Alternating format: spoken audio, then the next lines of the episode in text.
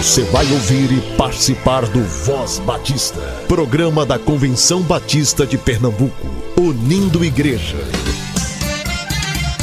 Voz Batista de Pernambuco, bom dia! Bom dia, bom dia!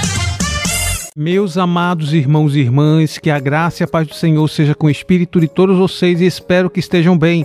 Hoje é sábado, dia 25 de março, e esse é o Voz Batista de Pernambuco, o programa do povo batista pernambucano. E você escuta esse material por dois locais, às 7h10 da manhã na Rádio Evangélica FM 100.7 e às 10 horas da manhã nas principais plataformas de áudio. Se você tem algum aviso, evento, sugestão, entre em contato conosco pelo e-mail vozbatista@cbpe.org.br e você já pode fazer a sua inscrição, sempre lembrando aqui, para a centésima vigésima terceira Assembleia da Convenção Batista de Pernambuco. Você pode se inscrever pelo site cbpe.org.br barra eventos. A inscrição está por 70 reais, e jovens até 30 anos paga 60 reais, onde será a Assembleia em Petrolina, mais especificamente na Primeira Igreja Batista em Petrolina, entre os dias 20 a 22 de abril. E lembrando, hein, a novidade é que durante as assembleias teremos momentos de capacitações com a ADEC, ou seja, todo inscrito poderá participar de uma capacitação durante a centésima vigésima terceira Assembleia da Convenção Batista de Pernambuco. Para quem não sabe, a cidade de Petrolina possui diversos patrimônios históricos, como a antiga estação ferroviária, o prédio da Prefeitura Municipal, o Centro de Convenções, o prédio da antiga Alfândega, o Mercado Turístico Cultural e a Praça Dom Malan. Todos esses lugares guardam parte da história e da cultura da cidade e são importantes para a preservação da memória local. Que tal conhecer mais de perto essa cidade? Para aqueles que sentem a dificuldade de ir para a Petrolina por questão de transporte e buscar por diárias em hotel, existe um pacote promocional organizado pela irmã Sulamita e Pastor Mário, que podem lhe ajudar. O valor da passagem em ônibus de luxo e seis diárias em hotel por R$ 1.230, que pode ser divididos em até três vezes no cartão de crédito. O ônibus ainda estaria à disposição dos passageiros, transportando-os para os locais da Assembleia. Número 819-8297-3080 ou então 981290592. Então não tem desculpas, não é? Seja um mensageiro de sua igreja e participe. Dê testemunho da ressurreição. Por Pedro Veiga. Saibam os senhores e todo o povo de Israel que por meio do nome de Jesus Cristo, o Nazareno, a quem os senhores crucificaram, mas a quem Deus ressuscitou dos mortos, este homem está aí curado diante dos senhores. Atos capítulo 4, versículo 10. A ressurreição de Jesus é uma doutrina fundamental do cristianismo. Mas não só isso. Ela é também uma realidade histórica para a humanidade e para cada indivíduo que crê em Cristo. O fato de Jesus estar vivo dá sentido a tudo o que ele é, ensinou e fez, autenticando a sua autoridade sobre nossas vidas e sobre toda a realidade criada. Este fato concreto e indiscutível levou os apóstolos a viverem a ressurreição em missão por meio de uma linda história de milagres, graça, poder e ousadia para dar testemunho daquilo que eles experimentaram, viram e ouviram. Foi no fato de Jesus ter ressuscitado que os apóstolos fundamentaram sua pregação e encontraram coragem para avançar com a missão que ele lhes confiara: fazer discípulos de todas as nações. Da mesma forma, nos dias de hoje, uma vida transformada pela graça e cheia do poder e coragem de Jesus para testemunhar a ressurreição é o sinal de que Jesus vive, reina e voltará. Como você tem vivido? No testemunho da ressurreição de Jesus, você encontrará paz, graça, poder, coragem para viver uma vida plenamente satisfeita na vontade e nos planos de Deus. Escolha viver com Jesus em missão, testemunhando sua ressurreição. A ressurreição de Cristo é algo bom demais para ser guardado. Compartilha. Material extraído do devocional Manancial. Se você deseja adquiri-lo, entre em contato com a União Feminina Missionária Batista de Pernambuco, que se encontra no SEC, Seminário de Educação Cristã. Busquemos crescer na graça e no conhecimento do Senhor. Busquemos renovar a nossa mente.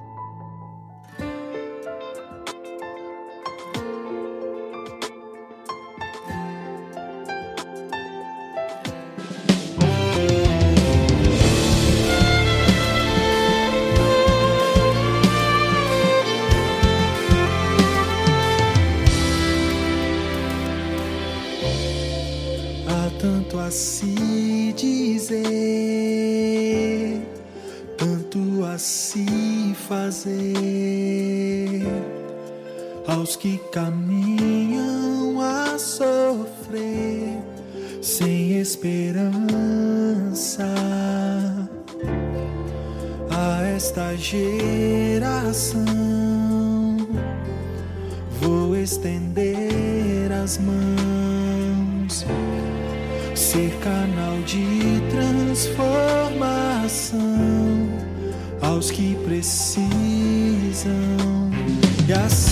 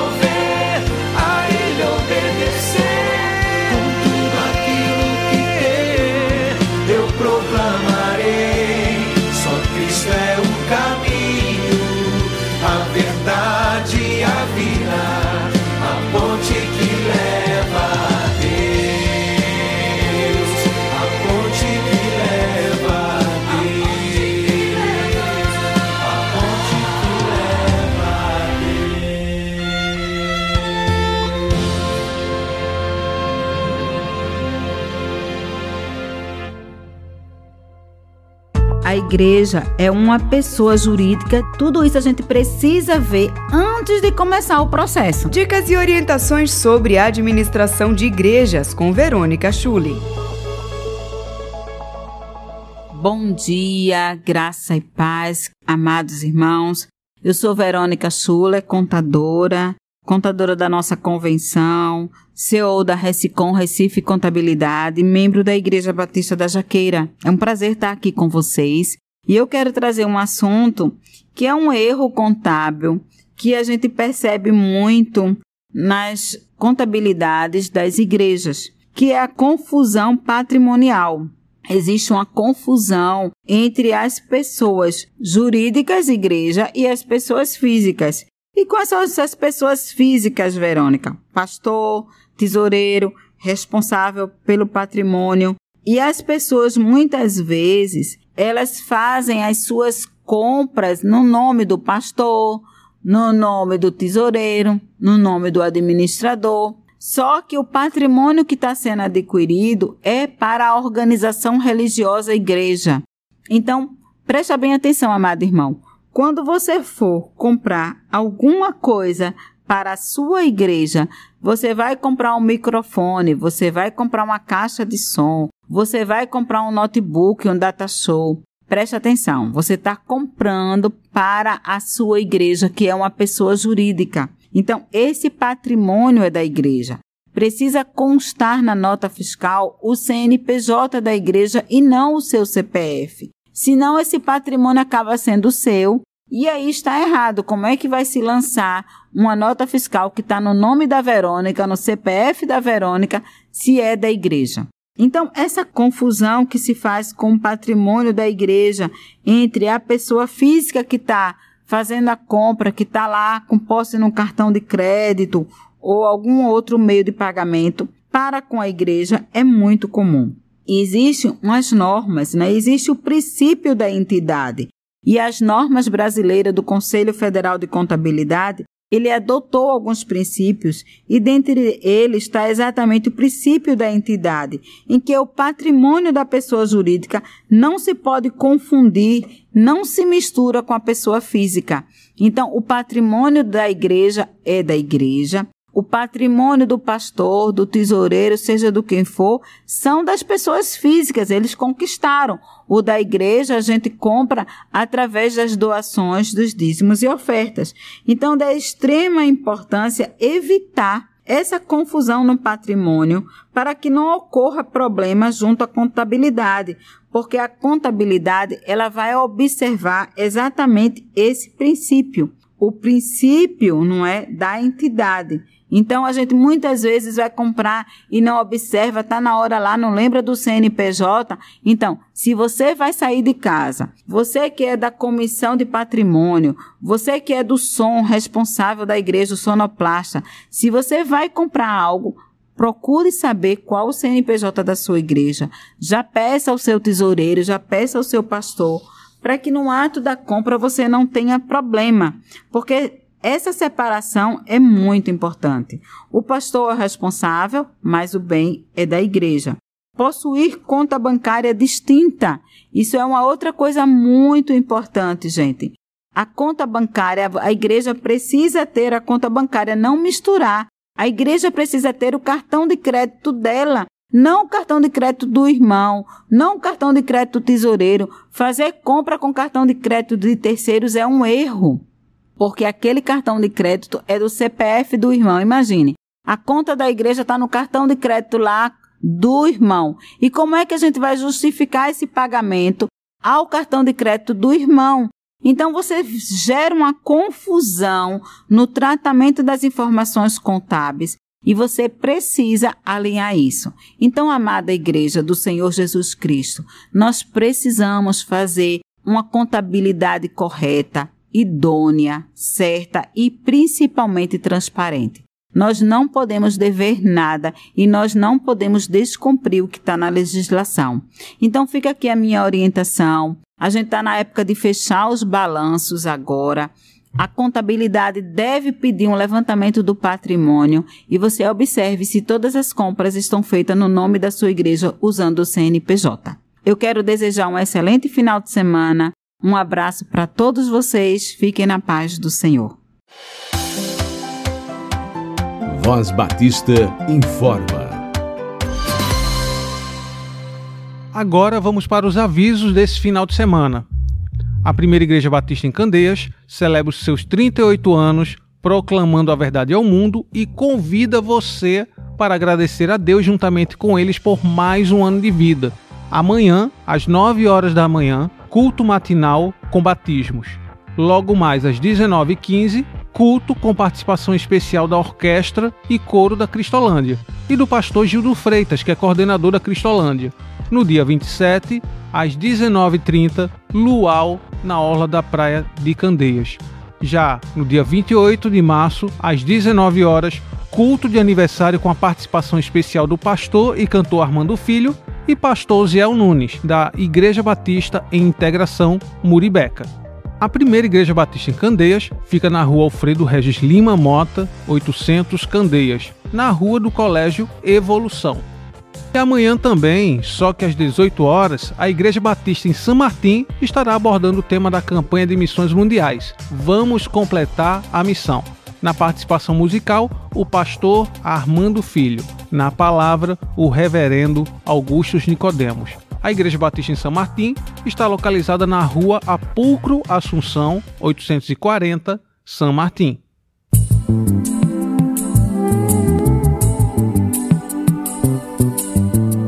Voz Batista de Pernambuco. Entrevista. Estamos entrando em mais um Voz Batista Entrevista. Eu estou muito feliz agora por esse casal querido aqui que está aqui conosco aqui. Vou passar a bola daqui a pouquinho para eles, mas que eles estão fazendo um trabalho belíssimo em Nova Morada. E eu vou deixar que eles se apresentem agora, começando com o pastor. Bom dia a todos, graça e paz. Sou o pastor Alberto da Primeira Igreja Batista em Nova Morada. Estou muito feliz hoje de poder fazer parte desse momento, né? Estou aqui juntamente com a minha esposa. É, graça e paz, bom dia. Estou felicíssima de estar aqui com o nosso pastor Cleiton, aqui da Convenção Batista. É, feliz, né? E agradecendo por essa oportunidade única, né? Faço parte da Primeira Igreja Batista em Nova Morada, onde temos um trabalho belíssimo. E agradecer a Deus por essa oportunidade. E é bom frisar aqui, gente, que é o pastor Alberto e o meu sobrenome também é Alberto. Então, sempre quando eu tô caminhando ali pelo SEC, Gil vai e diz Pastor Alberto. E aí eu fico brincando justamente com isso. Isso mesmo, maravilhoso. Então, eu quero saber um pouco da história de vocês, né? Um casal aí que tá com a mão no arado, não está olhando para trás e que permaneçam assim em nome de Jesus. Mas eu gostaria de saber como é que foi a questão da conversão de vocês, o chamado de vocês, porque talvez uma pessoa que esteja nos ouvindo aqui possa ser alimentado com o testemunho da vida de vocês, casal. Olha, graças a Deus, né, podemos dizer assim, muito feliz naquele momento. Acho que foi, acho não, tenho certeza, foi o melhor encontro que eu tive na minha vida.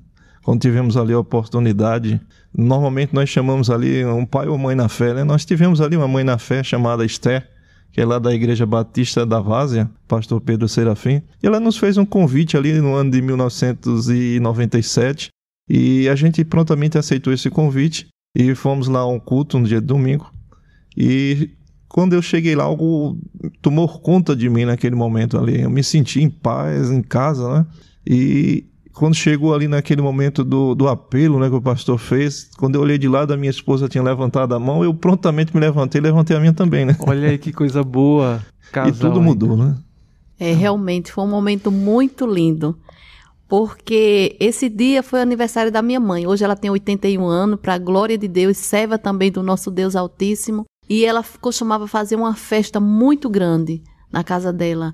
E aí minhas irmãs e minha família fazia festa onde tinha bebidas e coisa do mundo. E eu prometi para mim mesmo, meu, meu esposo é policial, militar e estava trabalhando. E naquele dia eu disse, vai ser a minha última festa, que não agrada a Deus. E daí à noite fomos para a igreja meu esposo chegou e a gente vai para a igreja junto e chegou lá o pastor Pedro Serafim da Igreja Batista da Várzea, como meu pastor falou, meu Alberto, meu marido, e aí a gente decidiu fazer a vontade do Senhor. Foi a melhor coisa que a gente fez hoje em dia. A gente está é, juntos até hoje, fazendo a vontade do Senhor. E posso dizer, eu e minha casa, como Josué falou, serviremos ao Senhor. Glória a Deus. E esse desafio, né? Porque a gente está falando aqui da conversão, mas agora também existe a questão do chamado. E como é que foi o, o desafio? É, vocês hoje estão naquele trabalho lá na Igreja Batista, lá em, em Nova Morada, né? E eu já fui lá juntamente com a minha esposa foi trazer uma reflexão agora nesse período de missões mundiais. E como é que foi o início de vocês ali naquele trabalho? Olha, é como as coisas que Deus faz, né? Muitas coisas que a gente não entende, mas que Deus no final mostra o porquê, né? Há um tempo que a gente passou lá na igreja da Vaza e quando fomos morar lá em Nova Morada, a gente foi fazer parte de outra igreja que não fazia parte também da Convenção Batista aqui brasileira, né? A de Pernambuco. E passamos um tempo lá e chegou um período em que a gente tinha que sair, não é? já não era mais o local para a gente estar. E Deus realizou uma obra incrível que até hoje eu fico né, surpreendido como Deus faz as coisas realizar nas nossas vidas. Porque o projeto a gente tinha feito ali um, o seminário, né? Ali mais ou menos quase cinco anos. Em 2013, mais ou menos, eu concluí. E quando eu saí dessa igreja, gente praticamente estava um pouco aqui desigrejado, né? E surgiu ali um convite da nossa irmã Sueli, que fazia parte já dessa congregação, e a gente foi, né? E chegamos lá e sentimos bem, os nossos filhos, as nossas filhas queriam ficar lá também, ficamos. E de repente as coisas foram acontecendo, né? E quando a gente deu por si, eu já estava ali assumindo a congregação e foi me dada a responsabilidade, não só né, por parte dos irmãos e irmãs que lá faziam parte, mas também de Deus, né? Deus estava começando um projeto na minha vida que praticamente eu não esperava né, que tão cedo acontecesse, mas aconteceu e no final das contas nós assumimos ali a congregação. Pouco tempo depois, como você mesmo sabe, né, acho que fazem cinco anos né, que a gente faz parte lá e durante esses cinco anos completou agora recentemente sete anos e durante esse período que nós estávamos lá, a congregação cresceu, né? foi crescendo, nós mudamos, nós fazíamos ali o culto em uma garagem. E saímos dessa garagem e fomos para um local bem maior, mais espaçoso. E a igreja, né, a congregação começou a crescer, crescer. Deus foi mandando. Né? Como eu disse, eu me apoiei é, muito no, em Atos 2, 42, né? E eu tenho no meu coração que a gente tem que resgatar aquela igreja, né? A igreja bíblica. E a gente começou a trabalhar dessa forma. E no final, como eu falei, lá no versículo 47, como ele diz, né? Que ele vai acrescentando à igreja aqueles que vão sendo salvos. E é isso que está acontecendo até hoje. Né? Legal. Glória a Deus.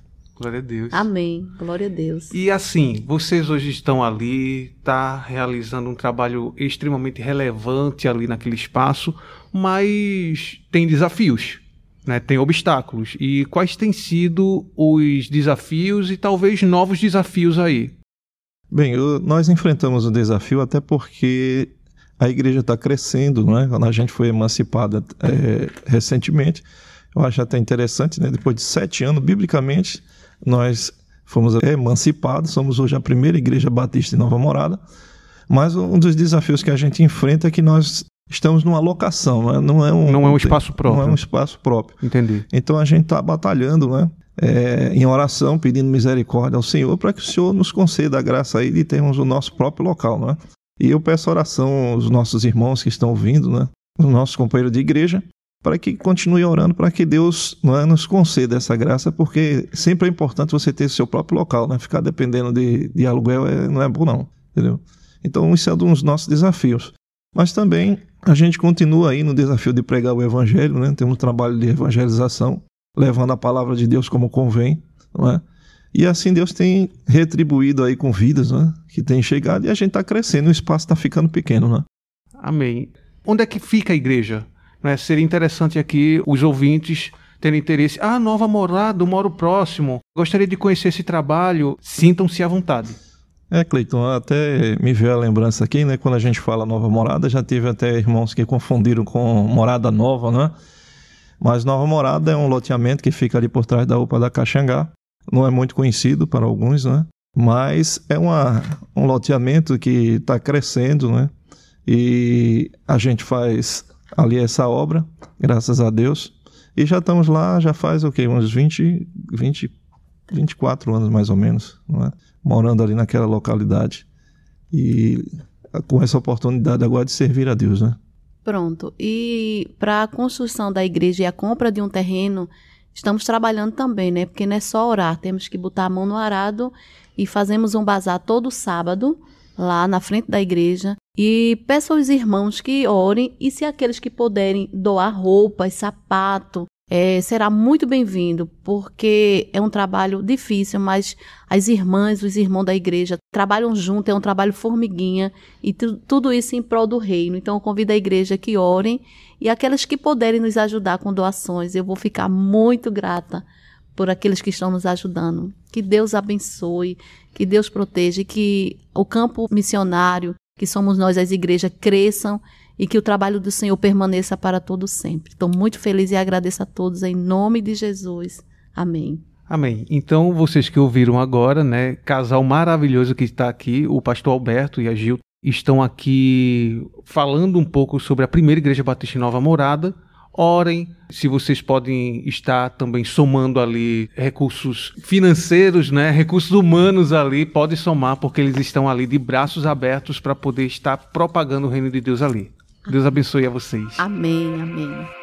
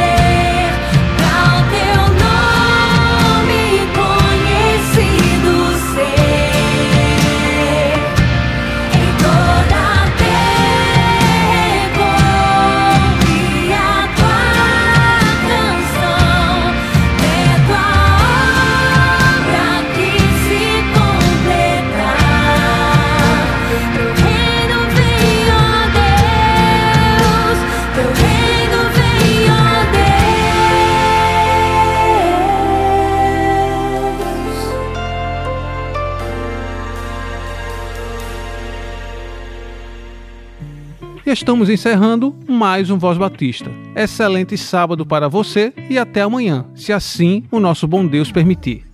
Você ouviu e participou do Voz Batista, programa da Convenção Batista de Pernambuco, unindo igreja. Obrigado por sua atenção e companhia. Até a próxima edição.